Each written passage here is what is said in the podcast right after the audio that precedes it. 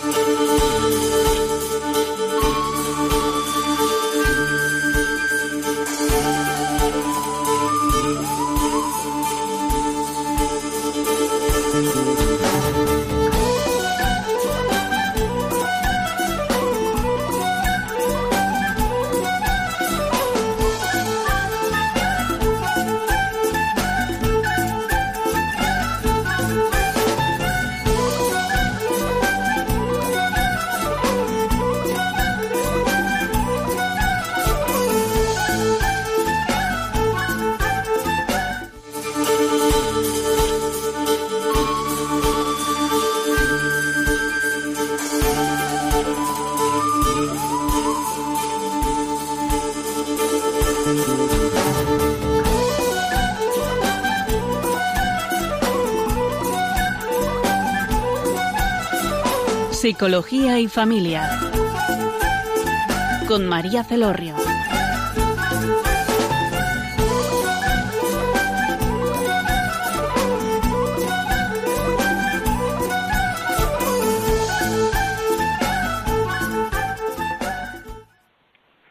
Hola, buenas tardes, queridos oyentes. Les habla María Celorrio desde Funes, Navarra, y tenemos como invitado esta tarde a José Víctor Orón. Hola, buenas tardes.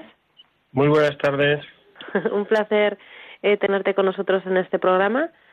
Y bueno, os presento a, nuestro invitado y también el tema que vamos a desarrollar esta tarde.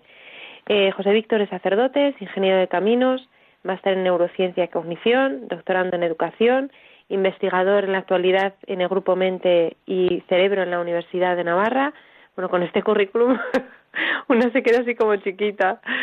Y, bueno, el tema que vamos a, intentar dilucidar o dar un poco de luz es acerca de la educación sexual, debido, bueno, pues porque es un tema de gran urgencia social que, que a todos nos, bueno, sobre todo a los padres, educadores, eh, todas las personas que estamos en el ámbito de la educación trabajando o que nos toca de cerca, pues en un momento o tarde o temprano, pues nos cuestionamos, nos preguntamos cómo abordar, qué hacer, y debido también a que están eh, ocurriendo en la sociedad en este momento de hoy están em, apareciendo programas que se están implantando en el sistema educativo, en concreto en, en Navarra, que es el programa Escolae, y bueno, pues nos está produciendo pues mucha mucha controversia social, alarma social también, qué es lo que está pasando, que bueno, nos está generando muchas dudas, mucha incertidumbre, inseguridades, cuestionamientos y queremos pues dar un poco de luz desde, desde nuestro entendimiento, bueno, y, José Víctor nos va a ayudar un poco en, esa pequeña labor que nos hemos encomendado.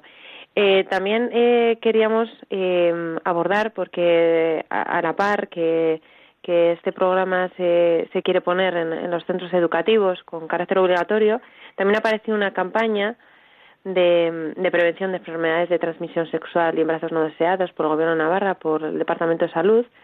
Y bueno, son unos carteles así como muy llamativos en los que eh, el título de arriba que aparece en el cartel, por los que no sois, los que sois fuera de, Navarra, pues eh, son diferentes lemas como vive, disfruta, de parranda, y luego eh, hay un dibujo grande que es, o sea, unas letras grandes que son con, y luego un preservativo eh, como dibujando, ¿no? O sea, lo que quiere decir es vive mm, de parranda, de fiesta con condón, ¿no?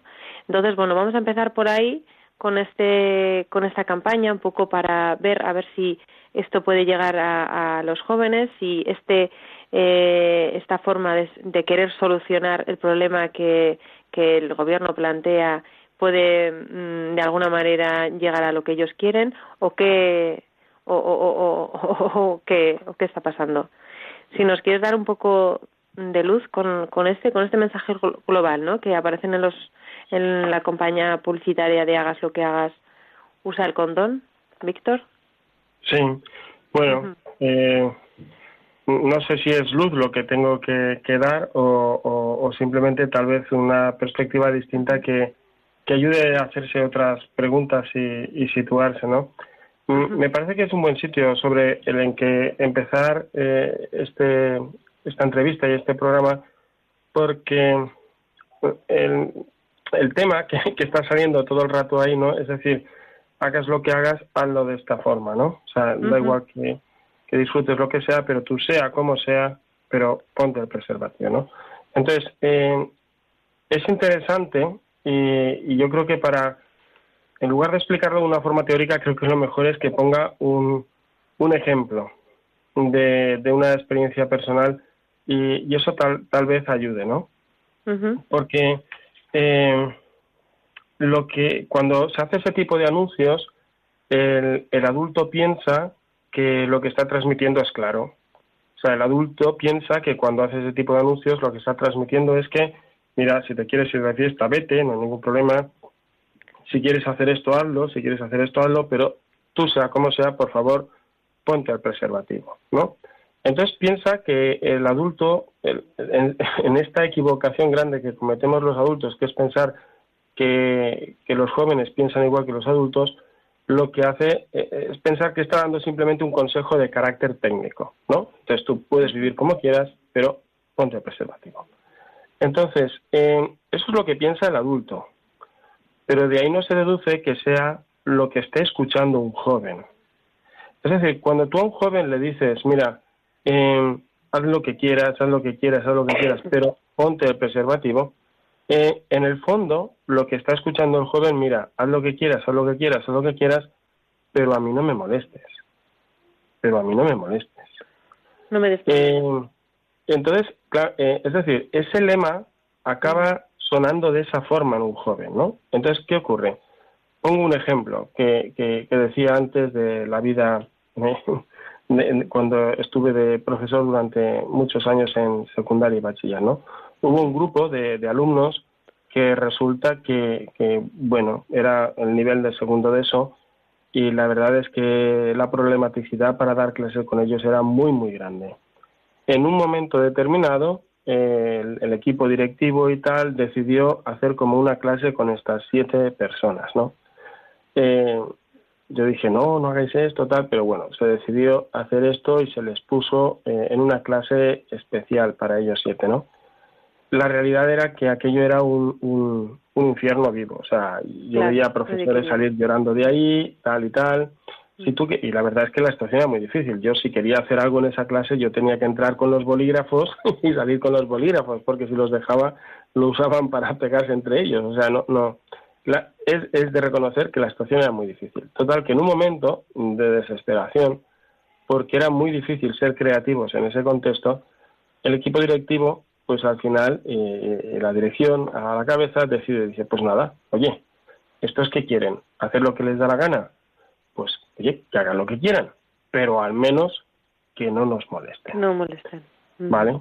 Entonces, ¿qué es lo que cogieron? Y entonces fueron y les dijeron, mira, oye, pues eh, nada, cuando suene la sirena, si queréis subir, subir, y si no queréis subir, os, quedáis y ya está, ¿no? Bien. Es decir, haz lo que quieras, pero no molestes, ¿no? Entonces, eh, cuando en un momento, en, un tiempo libre que, tenía yo, me asomo, les veo en el patio, ahí tirados en el patio, como si estuvieran tomando el sol sin más, y me acerco a ellos, ¿no? Me acerco y les digo, oye, eh, felicidades, lo habéis logrado. O sea, habéis conseguido doblegar a un colegio, habéis conseguido doblegar al equipo directivo, habéis conseguido doblegar a la dirección y, hacéis ciertamente lo que queréis, de, una forma que no, hacéis daño, ¿vale? pero conseguís hacer lo que queréis, ¿no? Y entonces, uno de los que estaban allí, pues me interrumpe y me dice, no, José Víctor, eso no es así, estamos aquí porque a nadie le importamos. Entonces, cuando yo a un joven me acerco y le digo, mira, no me importa lo que hagas, a lo que quieras, a lo que quieras, a lo que quieras, pero ponte el preservativo y simplemente me preocupo de eso, lo que le estoy diciendo en el fondo es que no me preocupa lo que haga. No, y al decirle no me preocupa lo que haga, lo que le estoy diciendo es no me preocupa tu vida. Y al decirle esta forma de hablar, lo que le estoy diciendo es que de ti tampoco espero nada. Eh, sencillamente no traigas problemas. ¿no? Entonces, claro, cuando se hace este tipo de, campañas, eh, el adulto piensa que está dando un mero consejo técnico, pero lo que no se da cuenta es cómo suena esto a, los oídos y al interior del joven, ¿no?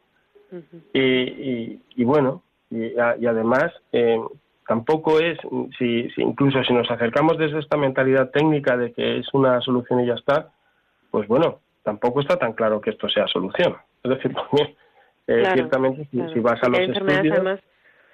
hay enfermedades que se transmiten ¿no? con el preservativo, que o sea que no es una verdad que, que el preservativo sea impedimento para transmisión de enfermedades como puede ser el papiloma humano, ¿no?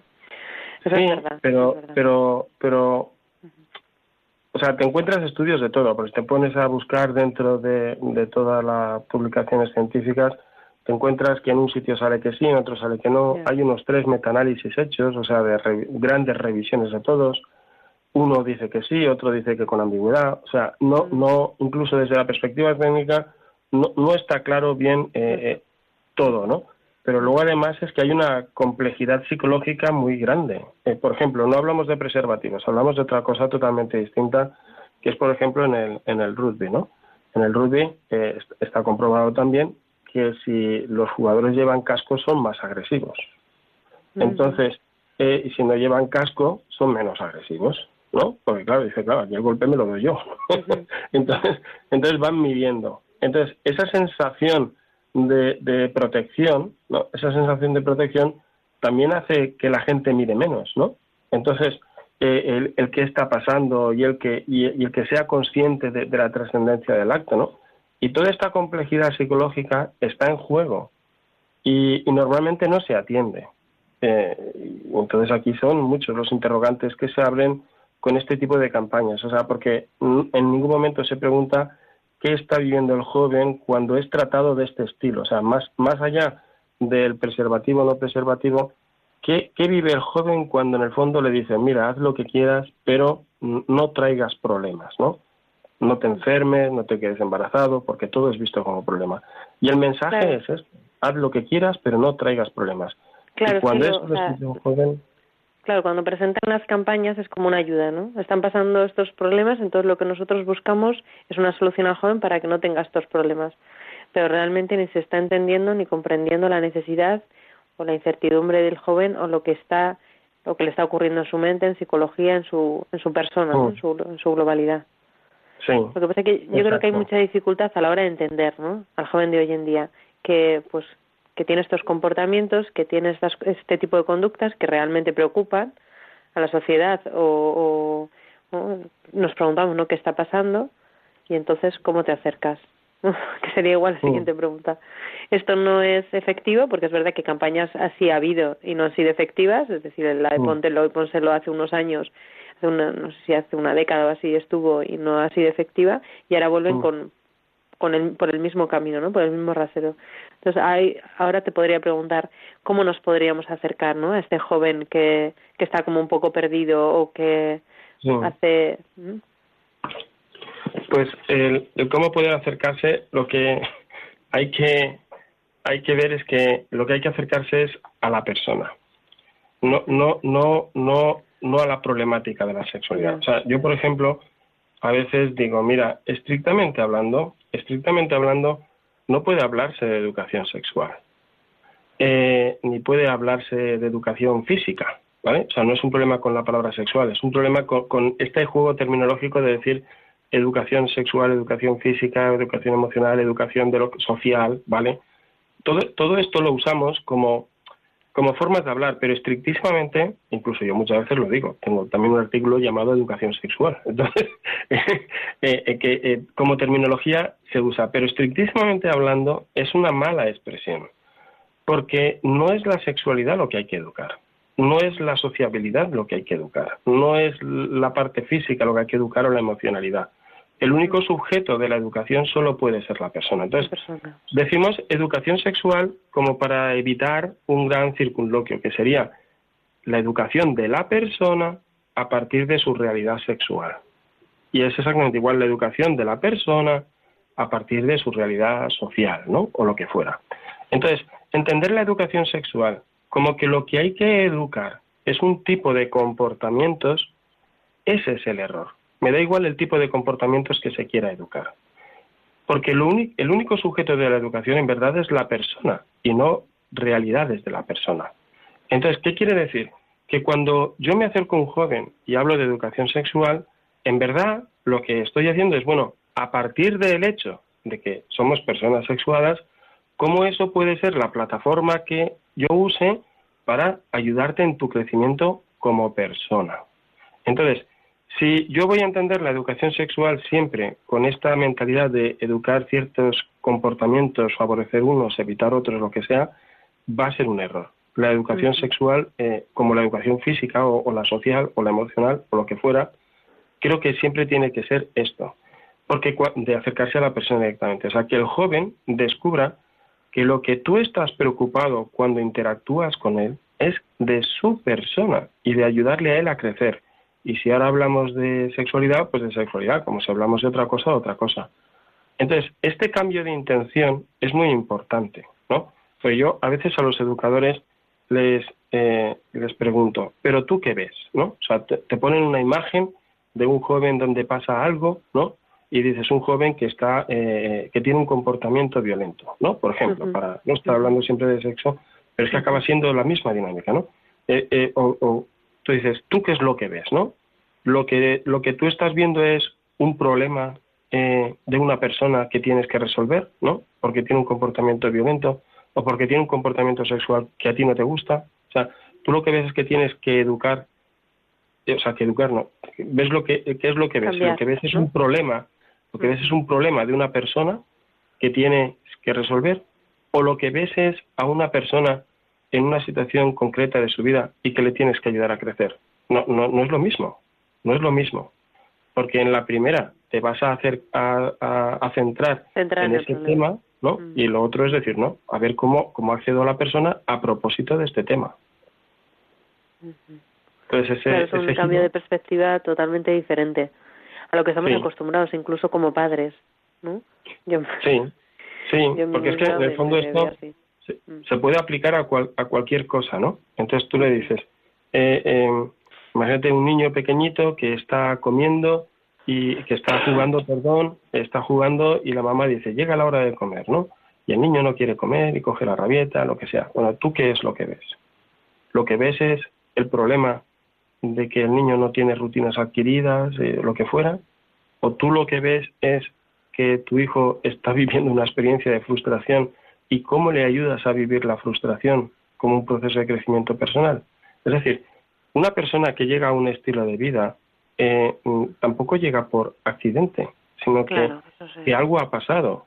Entonces, mm. entonces, atender a la persona en lo que está viviendo para que a partir de ahí pueda acceder a su interioridad, conocerse en su complejidad, situarse en sus relaciones interpersonales, porque la educación sexual en el fondo no es qué voy a hacer con mis genitales, sino que la educación sexual de verdad es plantearse yo cómo estoy entendiendo la vida, cómo acojo al otro, y cómo entiendo la vida desde una dimensión de encuentro, ¿no? Porque e, eso es lo que se está educando, ¿no? Cuando yo digo que el sexo simplemente es una fuente de placer y una serie de problemas a evitar, que es como se suele abordar la educación sexual en muchos sitios, pues entonces em, no me estoy dando cuenta de que a la persona la estoy olvidando. Bueno, mm. pues es una riqueza este enfoque y a mí lo que me gusta es eso, que, que engloba a toda la persona, ¿no? Y que mm. nos abre la mente, sobre todo porque es cierto, o sea, educadores, padres, eh, nos centramos en qué es lo que pasa. Y yo como terapeuta también, cuando viene un paciente a la consulta, lo primero que le digo, ¿qué te pasa? ¿Por qué vienes? ¿Qué es lo que te está mm. pasando? E incluso mm. si eh, haría una pregunta más abierta, ¿no? Eh, enseguida te viene, no, mira, yo es que vengo porque pues eso, tengo un problema con mi hijo, con mi marido, con, o no me encuentro bien porque esto, ¿no? Y, y, y muchas veces tendemos, o yo personalmente como terapeuta también tiendo a enfocarme en eso, ¿no? En lo que te viene, en, en esa dificultad, esa circunstancia. No es que es un cambio de, de perspectiva, de, de entender también, yo creo que la vida de la persona totalmente diferente y, y mucho más enriquecedor, ¿no? Y que luego la persona, como bien dices, no somos como trocitos, ¿no? De, pues eso, por aquí educamos esto, por aquí educamos lo otro, sino que somos pues una visión holística del ser humano, ¿no? En la que somos en globalidad. Pues ahí, claro, es una visión también como muy, eh, muy grande y que ah, yo estoy pensando, según me estás hablando, cómo abordarla, ¿no? Cómo educar a la persona y, y digo, madre ¿cómo se podría hacer esto? Porque, claro, cada persona claro, porque esas campañas o esa forma de educar que tenemos hoy hoy en día, ¿no? Pues eh, es para todos igual. No todos somos iguales. ¿no? Entonces, claro, cada uno tiene su, como dices, uno porque ha llegado hasta ahí con sus circunstancias, con su situación personal, familiar, eh, ¿no? con eh, su psicología, con entonces, claro, el aborde con cada uno es, o sea, sería conveniente que se fuese, pues eso, eh, con concreto, con esa situación, con esa persona en concreto, cómo ayudarla. Pero bueno, todo puede ser cambiable, ¿no? Todo puede ser modificable. Mm. Sí. sí, Hay un, eh, bueno, voy a decir que eh, mucha de la información que mm, yo he recogido para pues, abordar este tema eh, es de un artículo que ha escrito José Víctor, que es Educación Sexual Personalista, que la podéis, eh, bueno, os la puedo facilitar si hay algún oyente que, que esté interesado eh, a través de, de Radio María, la podéis solicitar y, y os la podemos lo podemos pasar, es un artículo que es público. Y también ha escrito, tiene escrito un libro que es Persona, Biología y Sexualidad, que aborda los aspectos más conceptuales ¿no? de la sexualidad, si hay alguien que está interesado ¿no? en abordar este tema de manera más profunda y poder entender toda la complejidad que, que engloba. Bueno, quería decir eso, una de las frases de, de este artículo que acabo de nombrar, que escribiste, dice ¿no? Mm. acerca de la educación sexual, si se presenta a modo de juego, introducirá al adolescente en una falsedad quería que eh, explicaras la complejidad de este de esta frase. Sí, sí. Es que en el fondo es eh, eh, entender la educación sexual como al margen de la persona, ¿no? O entender la experiencia sexual como al margen de la hablando, ¿no? Sí, entonces mm, dices, bueno, si en el fondo la, la clave, la clave antes de, de plantearse qué tipo de educación sexual es preguntarse cuál es la función de la sexualidad en el ser humano. Porque si, si yo entiendo, a veces pongo un ejemplo igual, puede quedar un poco ridículo, pero en, en, sus límites yo creo que ayuda a entender lo que quisiera transmitir, ¿no? Porque hay una visión de la sexualidad que es como quien va a tomar palomitas de maíz, ¿no? Dice, a mí me encantan las palomitas de maíz, entonces eh, cuando te apetece tomar palomitas de maíz, pues entonces te haces ahí, nada, un bol impresionante de tus palitas de maíz, te pegas el atracón, luego te quitas la sal que te ha caído encima y sigues haciendo vida normal, ¿no? Es decir, eh, y a veces se presenta una visión de la sexualidad de esa forma, ¿no? Eh, como si fuera un juego, eh, una cuestión al margen de la persona. Entonces tú dices, bueno, pues si me apetece o me apetece, es una cuestión de gustos, aquí no está en juego la trascendencia de la persona, y por tanto yo pues me pego mi atracón de palomitas de maíz y luego pues nada, me ducho, ¿vale? hago lo que sea y vivo aparte. Entonces, eh, la visión que se está transmitiendo ahí es, eh, en el fondo, es de que mis actos no vuelven sobre mí. La visión que se está transmitiendo es que la persona está dividida, ¿no? Eh, eso de que los actos no vuelven sobre mí quiere decir que en el fondo lo que yo hago no tiene ninguna trascendencia a nivel personal. Y eso es un problema muy grande, porque eso impide el desarrollo ético. Es decir, yo al hacer lo que hago, estoy decidiendo qué tipo de persona ser. Pero si lo que hago es simplemente una cuestión accesoria, como un juego irrelevante que no tiene trascendencia para mi persona, lo que en el fondo estoy haciendo es eh, eh, impedir el desarrollo ético de esa persona, eh, no darse cuenta de la trascendencia del acto, porque aunque yo no quiera que mis actos me configuren, mis actos me configuran. Y cuando una persona se relaciona de una forma sexual de una forma concreta con otra persona, lo que está diciendo no es qué tipo de actividad sexual quiere tener, lo que está decidiendo es qué tipo de relación personal está teniendo. Y al tener ese tipo de relación, eso le, configura como persona.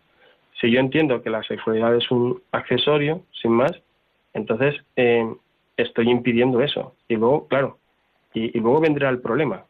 Si yo educo así en la sexualidad, ¿por qué no hacerlo así en todas las otras cosas? O sea, ¿por, qué me pides que, que, tenga una valoración ética de mis actos cuando pago impuestos no pago impuestos? E, en el campo de los impuestos. Pero luego cuando hablemos de la sexualidad, eh, no, cuando hablemos de la sexualidad hay unos criterios. Y cuando hablamos de los impuestos hay otros criterios. ¿Por qué? Y, y cuando hablamos de las relaciones interpersonales hay otros criterios. ¿Por qué? Y cuando hablo de un comercio o de un empresario que organiza las cosas, tiene otros criterios. ¿Por qué? Entonces, si eh, eh, es esa forma de, querer tener distintos criterios de relación humana, eso es, eso es muy problemático. Y, y, luego además eso lo que hace es que uno no sea nada creíble. Es decir, si tú a mí en la sexualidad lo que me estás enseñando es que esto es un juego, ¿vale? Entonces, la vida en ese sentido es intrascendente e irrelevante, pero no en la sexualidad, sino en todo. en todo. Porque, porque, ¿Por qué me pides seriedad en un sitio y en otro no? Entonces, no, no. Si en un sitio me dices, no, tienes que ser serio, porque aquí, fíjate cómo estás afectando a las personas, lo que supone, tal, y en el otro no. Entonces, eh, eh, se, se, educa en, una mentalidad como muy, esquizofrénica a la gente. Y, y, luego todos los problemas que hay, pues, eh, son normales. No, no, la gente vive en el fondo, pues, como conforme le han enseñado. Nos falta coherencia. Yo creo que sí, porque o, más que eh, o, no sé si faltar coherencia, porque eh, tampoco quiero decir que, que, a propósito seamos incoherentes, o lo que nos falta es darnos cuenta de ciertas cosas. porque, por ejemplo, si en la sexualidad lo que se plantea es que el criterio de elección es mi mero deseo, vale, vamos a aceptar eso. Imagínate un mundo donde eh, todo se organiza con la elección del medio del mero deseo entonces los acuerdos no es más que equilibrio de fuerzas. Bueno, pues eso está dibujando un tipo de mundo. Pero hay otro tipo de mundo que se puede plantear, es que vale la pena encontrarse con otra persona. Y por tanto las decisiones no se juegan en, un simple equilibrio de, deseos. Lo cual no quiere decir que haya que ignorar el deseo, pero hay que saber mm, ver ¿no? si está ayudando al encuentro o no está ayudando al encuentro. Sí. Ya. Bueno, José Víctor, mucha información muy importante para poder asimilar. Vamos a, mm, escuchar una canción eh, acerca del amor, que es el deseo que todos queremos, ¿no? Ser, ser queridos y, querer. Y, de lo que, pues eso, también acerca del deseo, ¿no? De cómo a veces deseamos amar y deseamos que nos amen, aunque luego, pues, no resulte como, como nos, conforme nuestro deseo. En unos segundos continuamos. Muy bien.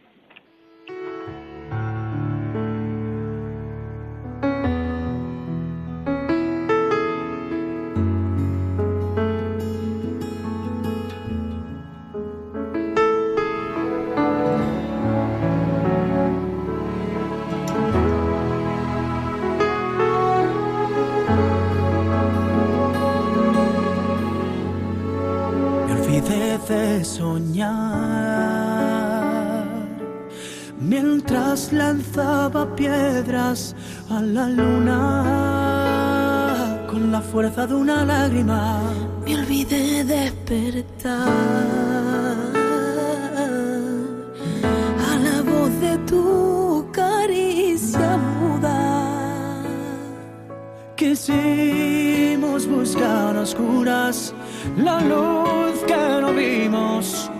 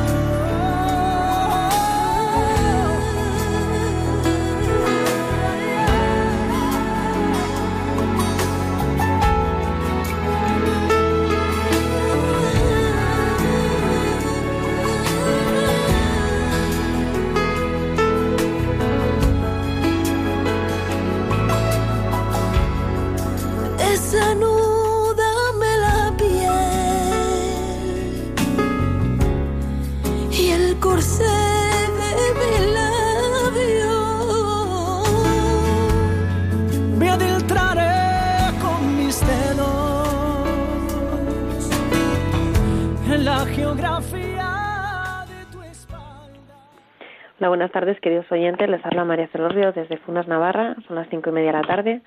Tenemos como invitado de hoy a José Víctor Orón, que es sacerdote y, bueno, entre otras muchas cosas, investigador en la Universidad de Navarra y estábamos abordando eh, el tema de la educación sexual, ¿no? Cómo en la actualidad, en la sociedad de hoy se aborda y cómo eh, se podría hacer de una manera en la que se entendiera eh, de manera holística en globalidad a la persona, porque la educación eh, no solamente sexual, ¿no? José Víctor decía educación en todos los aspectos eh, que nos acercamos a la persona, mm, casi siempre nos centramos en, en, el problema, ¿no? Que hay que atajar en lo que nos preocupa, en la dificultad que vemos en ese joven, en ese niño, en ese adolescente.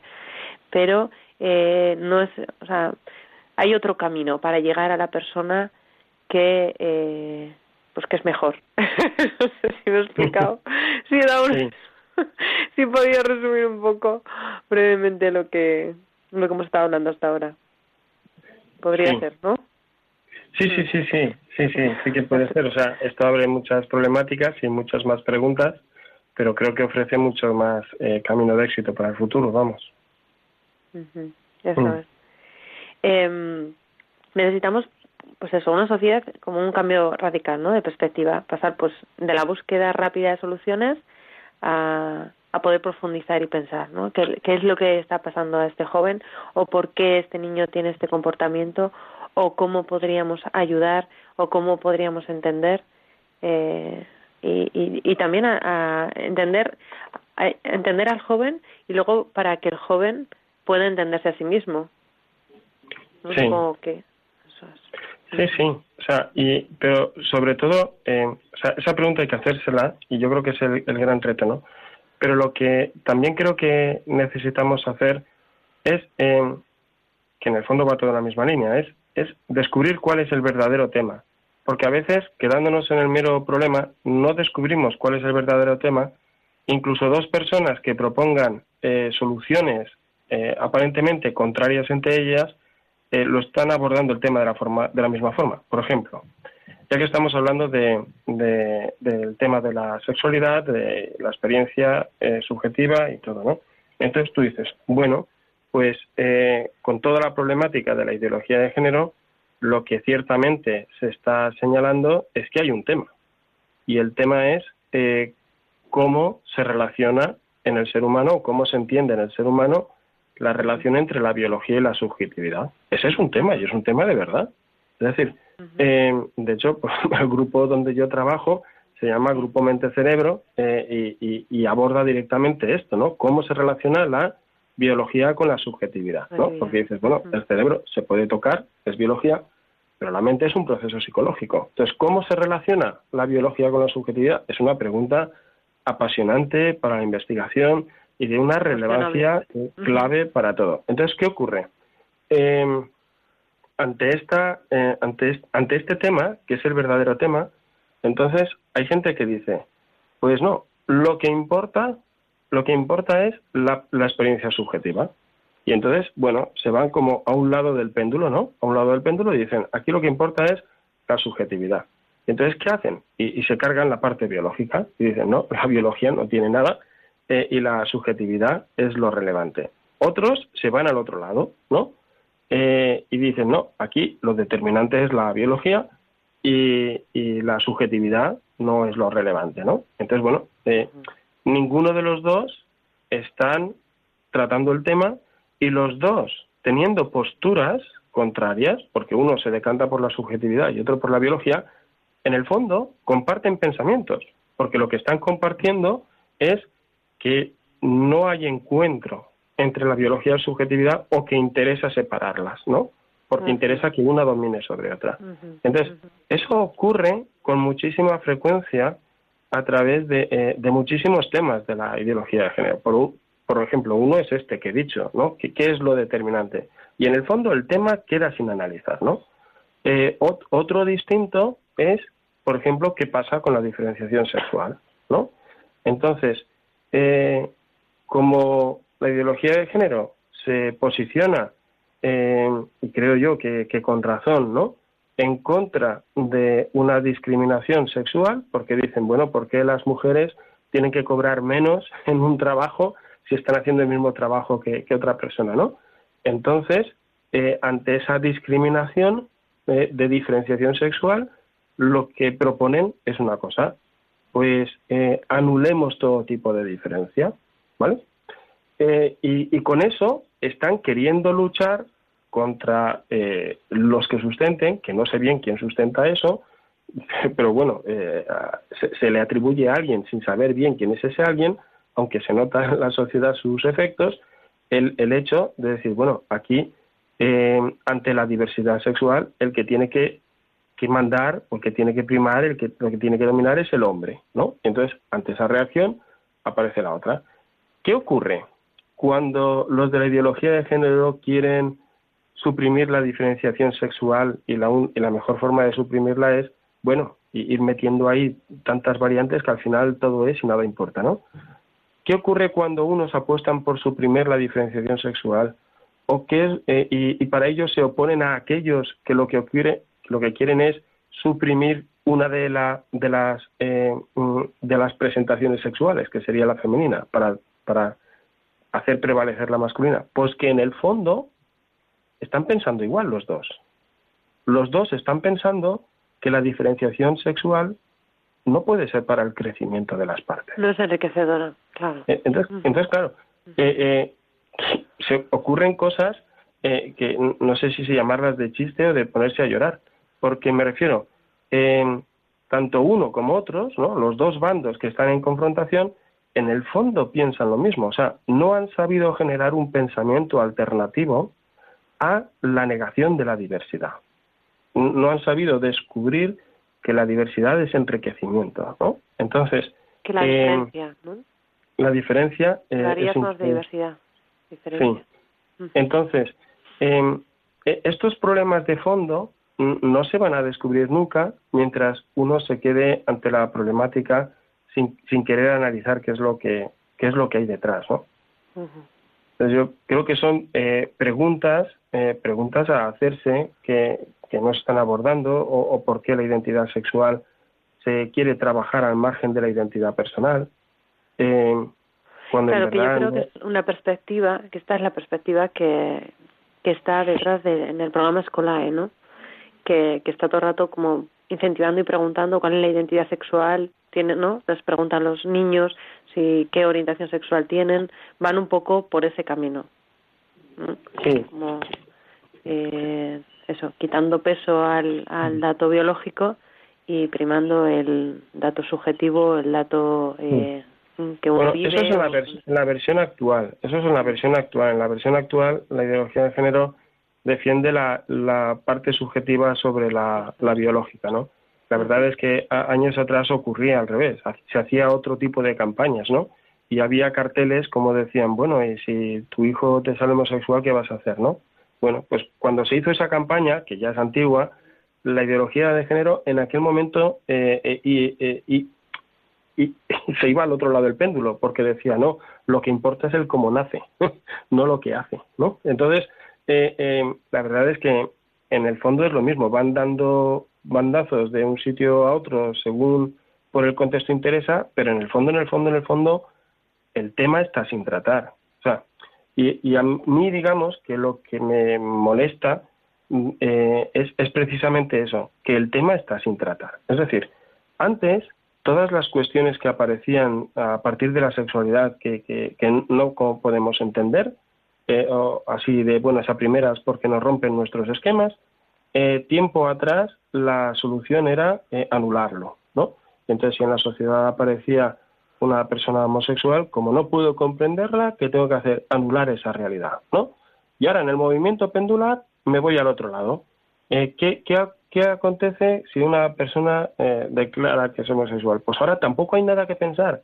Hay que, sea como sea, eh, eso hay que, que, promocionarlo, ¿no? Porque es así de exagerado, o sea, no hay nada que pensar. O sea, eh, hoy en día, a nivel de investigación, que es donde puedo hablar con más tranquilidad, mm, se puede investigar lo que sea, puedes investigar todo tipo de comportamientos o lo que fuera, tal, tal, tal, pero los temas de, de por qué se dan ciertas expresiones de la sexualidad es un tema que, que, está sancionado para la investigación. Entonces, ¿qué es lo que ocurre? Que históricamente antes eh, al homosexual, por ejemplo, ¿no? por centrarlo en, una temática concreta, podrían ser 100.000, ¿no? Eh, al homosexual, por ejemplo, se decía, no tienes lugar, eh, y, esto hay que quitarlo. Y ahora se le dice, no, sea como sea, todo esto tienes que desarrollarlo, sin nunca plantearse el por qué. Es decir, en el fondo, en el fondo, en el fondo, ni antes se atendía a la persona, ni ahora se le atiende a la persona. Claro, estamos un poco en el paradigma de todo vale. Sí, pero no, no solamente en el paradigma del todo vale, que, que, que también, sino que en el fondo es no preguntarse por la persona. Voy a poner un ejemplo. ¿no? Para, que, para ver si consigo explicar esta idea que aquí quiere decir de que en el fondo la persona queda ignorada, ¿no? Entonces, mm, lo cuento con otro ejemplo, eh, a ver si esto sirve. Una vez me viene un niño pequeñito, eh, eh, tendría unos mm, seis años, tiene unos seis años, y me dice, oye, ¿sabes qué? Digo, ¿qué? Dice, que yo quiero ser un mono futbolero, ¿no? Entonces, mm, y la frase que dice es esta, yo quiero ser un mono futbolero, ¿no? Entonces, claro, antes decía, cuando le hablamos al joven no nos preguntamos cuando habla el joven o cuando yo le digo algo al joven, ¿cómo lo está entendiendo él? O sea, pienso que el joven tiene una mente adulta, ¿no? Y exactamente igual ocurre con un niño, porque cuando el niño dice, yo quiero ser un mono futbolero, y me da igual que diga yo quiero ser un mono futbolero, que me diga yo quiero ser chica, o que yo quiero ser bombero. Es decir, un niño coge y estructura una oración donde dice yo quiero ser, y luego pone algo. Y me da igual que diga mono futbolero, bombero o chica o lo que fuera, ¿no? Eh, cuando yo escucho esa frase, yo me tengo que preguntar, un adulto ¿qué diría si dice eso? Si un adulto diría eso, está eligiendo o una profesión, si quieres ser bombero, o está eligiendo eh, una experiencia sexual, si dice que ahora quiere ser chica, o, está eligiendo, no sé, que quiere cambiarse no de género, sino de especie, porque dice que quiere ser un mono futbolero. Pero, eh, bueno, a este niño tú vienes y coges te dice, no, quiero ser un mono futbolero, y yo le pregunto, ¿y por qué dices eso? Entonces el niño cogió y me dijo, mira, yo quiero ser un mono porque me gustan los plátanos, como a los monos, y yo quiero eh, ser futbolero porque me gusta mucho correr y en el fútbol se corre. Entonces, ¿qué ocurre? Eh, ¿Por qué de pensar que cuando un niño, cuando un niño se acerca ¿no? y te dice yo quiero ser bombero, está eligiendo profesión? ¿O está hablando como puede para expresarme una experiencia suya? Y es que le gusta el camión rojo. Entonces, ¿por qué eh, tengo que entender que un niño me habla en código de niño cuando me dice yo quiero ser bombero? ¿Y por qué narices cuando un niño coge y me dice yo quiero ser chica? He de entender que ah, no, ahora me está hablando en código adulto. Entonces, ¿qué es lo que ocurre? Hoy por hoy, hoy por hoy, está prohibido, o sea, al niño que te dice yo quiero ser bombero, tú le puedes preguntar por qué quiere ser bombero. Pero a un niño que te dice yo quiero ser chica está prohibido preguntarle por qué. Y, eso es lo que no tiene ningún sentido. Es decir, porque sea como sea, esto tiene que, darle cauce sin pensar en la persona de por qué dice esto. Entonces, mm, sí, em, y es aquí donde vuelve a aparecer lo que decías antes de, la incongruencia, ¿no?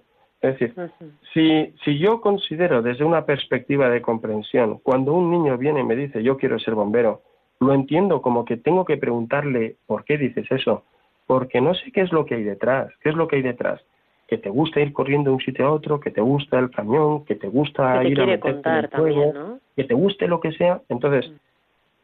Es lo que estoy diciendo, a la persona no se le atiende con el tema de la ideología de género, por una razón bien obvia. Si un niño te dice yo quiero ser niña, está prohibido preguntar. Y, y, y, no hay derecho a eso, porque en el fondo es lo que estaba diciendo antes.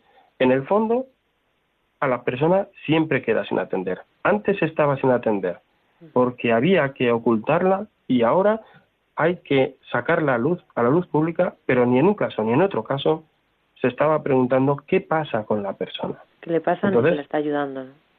Eh, entonces, me parece que, que, que, que no estamos generando tan, tanta novedad y tanto avance porque en el fondo la persona está ignorada y el sufrimiento de la persona o, la realidad personal o sus deseos o sus ilusiones, todos frustrados porque en el fondo nadie ha querido acceder a ellos. Pues sí, tenemos una situación bastante dramática porque no sabemos cómo abordarla. Está ahí la situación y no sabemos cómo abordarla, es verdad. Vamos a dar paso otra vez a, a escuchar una canción para poder eh, reflexionar sobre estos temas y eh, voy a dar el teléfono para que podáis eh, participar en directo, podáis hacer preguntas a José Víctor de lo, bueno, en relación a lo que estamos planteando y que os pueda ayudar. El teléfono para llamar a Radio María es 91 005 94 19 91 005 94 19.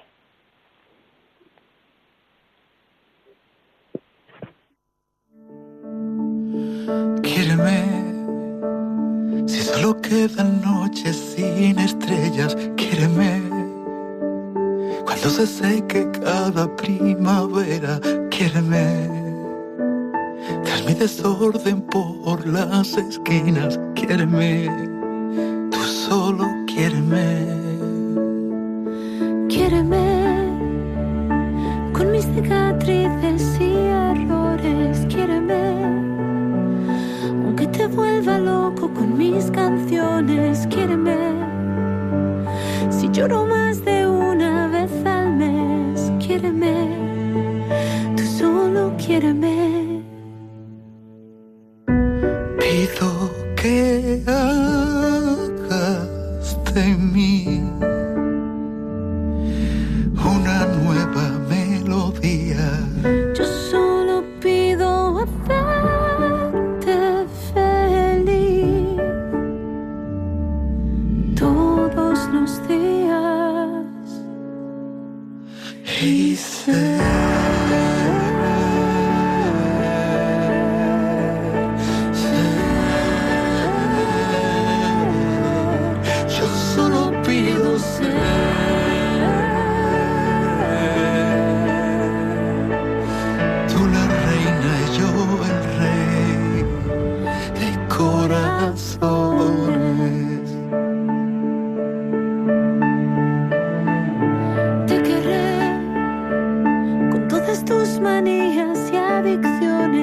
buenas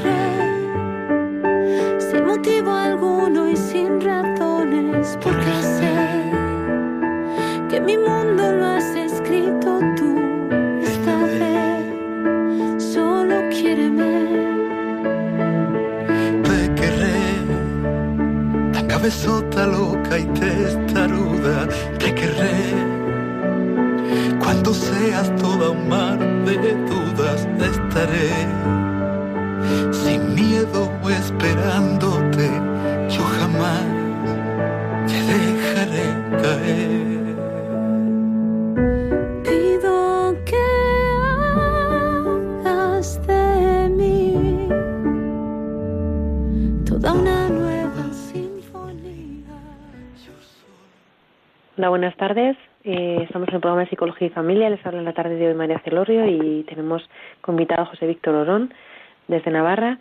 Y tenemos una, hemos dado pasada llamadas a haceros partícipes. Tenemos una llamada de María de León. Hola, buenas tardes, María. Buenas tardes. Mire, en primer lugar, felicitarles por el programa. Y como la persona que está hablando me parece que siempre busca el origen de las cosas, quería hacerle una pregunta. Es un chaval ya mayor, pero si tendrá relación el buscar eh, meterse en cosas de riesgo, tanto en deporte como en la vida, eh, por falta de atención paterna. Vale, pues ahora José Víctor te contesta. Gracias María por participar. Bueno, pues eh, muchas gracias la muchas gracias por la pregunta. O sea, la cuestión es de si una persona eh, se introduce en acciones de riesgo por falta de atención paterna.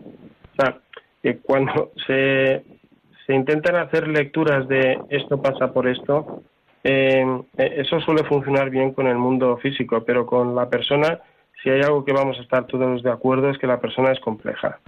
Entonces, normalmente cuando pasa algo, no es que pase por, una causa concreta, sino por, un conjunto de, situaciones y de cosas. A veces una causa puede ser un detonante fortísimo y, también ocurre. O sea que, como puede ocurrir todo, tanto por la complejidad como por una causa, vale la pena preguntarse por un poco por la globalidad. Entonces, eh, lo que sí que es cierto eh, sobre el tema de la adolescencia es que eh, se tiene una visión mm, muy equivocada y es pensar que el joven, por ser joven, tenga que hacer acciones de riesgo y que el joven, por ser joven, tenga que ser un, insensato y un imprudente o lo que sea. Y entonces, por tanto, mucho más si encima tiene problemas, ¿no? Entonces, esta visión, eh, que ha sido divulgada por muchos lados, incluso ha sido apoyada por alguna persona que ha hecho algún tipo de aparente investigación y la ha querido interpretar de esa forma, hoy por hoy no tiene ningún sentido. Y, se sabe que, esto no es así, ni que eso responde a una verdadera descripción del joven. Sí que es cierto que el joven Mm, por la situación propia de su desarrollo, es una persona que, busca sensaciones. Es decir, el joven es alguien que despierta a la sociedad, digamos que el tiempo de la niñez pasó y en ese despertar a la sociedad eh, eh, se pregunta, ¿dónde voy? Quiero ir, ¿no? Que busco cosas, ¿no? Si se encuentra una sociedad adulta que le sabe proponer un reto de calidad, ese joven va para allí, ¿no? Pero cuando se encuentra una sociedad adulta, que es lo que suele pasar hoy, que no tiene nada que proponer al joven, entonces al joven coge y le dice, eh, mira, haz lo que quieras, pero no molestes, ¿vale? Entonces, si la sociedad adulta no sabe proponer un reto, entonces el joven se pone sus propios retos. Y entonces es cuando empieza a hacer pues la, todo tipo de tonterías y empieza y entrar a todo tipo de acciones de riesgo, ¿no? Entonces, ¿quién es el que propone eh, este reto, ¿no? Eh, esta sociedad, ¿no? cuando el joven despierta a este mundo adulto, eh, es cuando aparece esta pregunta, ¿dónde voy? Entonces, si el joven ve una vida adulta que sabe hacer una buena propuesta para la vida, entonces el joven se entra en esta dinámica y no entra en acciones de riesgo. Pero claro, el que propone, y aquí lo ligo con lo que tú has dicho, es que dice, bueno, puede ser que entre en acciones de riesgo y que eso esté relacionado con una mala experiencia paterna. Claro que puede ser. ¿Por qué? Porque en el fondo los padres, aunque crean que pierden mucha autoridad sobre los hijos cuando entren en la adolescencia, siguen siendo un patrón de referencia muy importante. Entonces, si hay una mala relación eh, personal entre los progenitores y, el hijo, entonces eh, el hijo verá que, no hay propuesta por su parte. Entonces, eso podría hacer perfectamente que, el hijo entonces dice, bueno, si yo lo que veo es cómo entienden la vida mis padres y no me gusta cómo la entienden, porque lo que no me gusta es cómo me tratan a mí, eh, y veo esta sociedad cómo entiende la vida y veo que es totalmente egoísta, pues entonces yo también voy a la mía. ¿Y qué hago? Me monto mis, mis batallas y empiezo a hacer pues las tonterías que puedo hacer y, y entro en esas acciones de riesgo que se suelen tipificar de la droga, o lo que fuera, ¿no? De tal forma que cuando vemos una sociedad de jóvenes que una sociedad de jóvenes que entra en este perfil de acciones de riesgo, no, no me está diciendo que parece que la naturaleza humana cuando llegue a la adolescencia sufra una involución y que parece que la naturaleza humana en la época de la adolescencia es torpe y no sabe situarse en este mundo, sino que esas acciones de riesgo de los jóvenes lo que me está mostrando es una sociedad adulta y tal vez con su importancia del origen familiar una sociedad adulta que no está proponiendo nada que tenga calidad. José Víctor, te corto porque tenemos otra llamada, igual no nos va a dar tiempo a contestarla. Es eh, María Jesús de, de Zaragoza. Hola María Jesús, buenas tardes. Hola, buenas tardes. Yo quiero agradecer esta gran sabiduría que Dios pone en estos hermanos, ¿no? Para ilustrarnos y dar las gracias y desde luego que aquí tenemos mucho que hacer porque aquí está la vida de nuestros hijos y de nuestros nietos y de nuestra sociedad. O sea que agradezco muchísimo toda esta gran tarea y que el Espíritu Santo nos siga iluminando para darnos personas como vosotros que podáis seguir instruyéndonos. Aparte de esto, yo quería pedir el, título del libro porque no he llegado a tiempo eh, y, el nombre del sacerdote que nos está en este momento eh, dando la charla. Agradecer muchísimo, bueno, pues y oraremos muchísimo también para que el Señor, pues eso nos siga dando luz y luego también nos dé fortaleza para no bajar la guardia ante toda esta barbarie que estamos viviendo. Gracias por todo. Bueno, María Jesús, muchas gracias por los halagos y es verdad que contar con Víctor ha sido hoy un privilegio. El, libro que, que hemos dicho antes que él ha escrito es Persona, Biología y Sexualidad y la editorial es Digital y en, o sea, es en inglés, pero el nombre es Pearson. Pearson se dice en inglés, pero es Pearson. Lo puedes buscar en internet. Digital Reasons. Eso. Eso. y entonces y lo, lo pagas online y, y, te lo puedes, lo puedes descargar por 6 euros, un módico precio.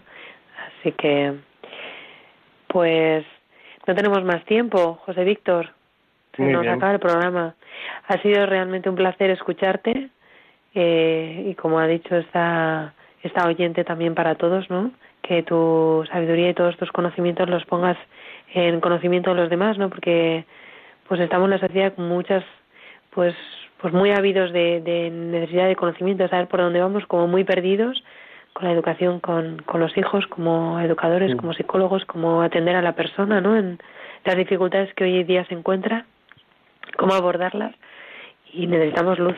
Y bueno, pues el trabajo que, que haces es inmenso, ¿no? Porque aunque solo se ilumine una lamparita, como dice el sacerdote Don Pablo en mi pueblo, pues mm, aunque la, peque la lámpara sea pequeña, se ilumina toda una habitación.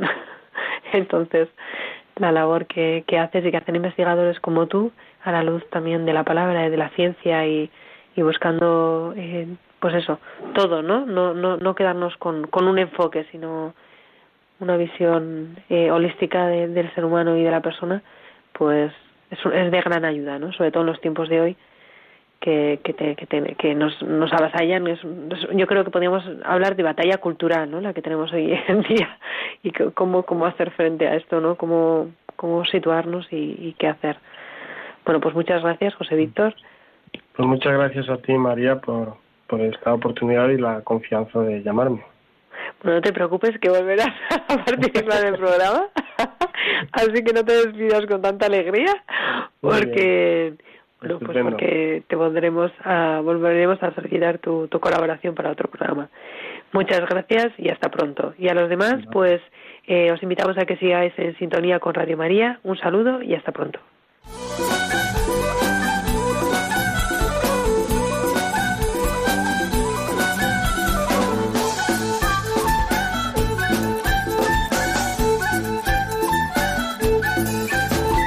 Psicología y Familia con María Celorrio.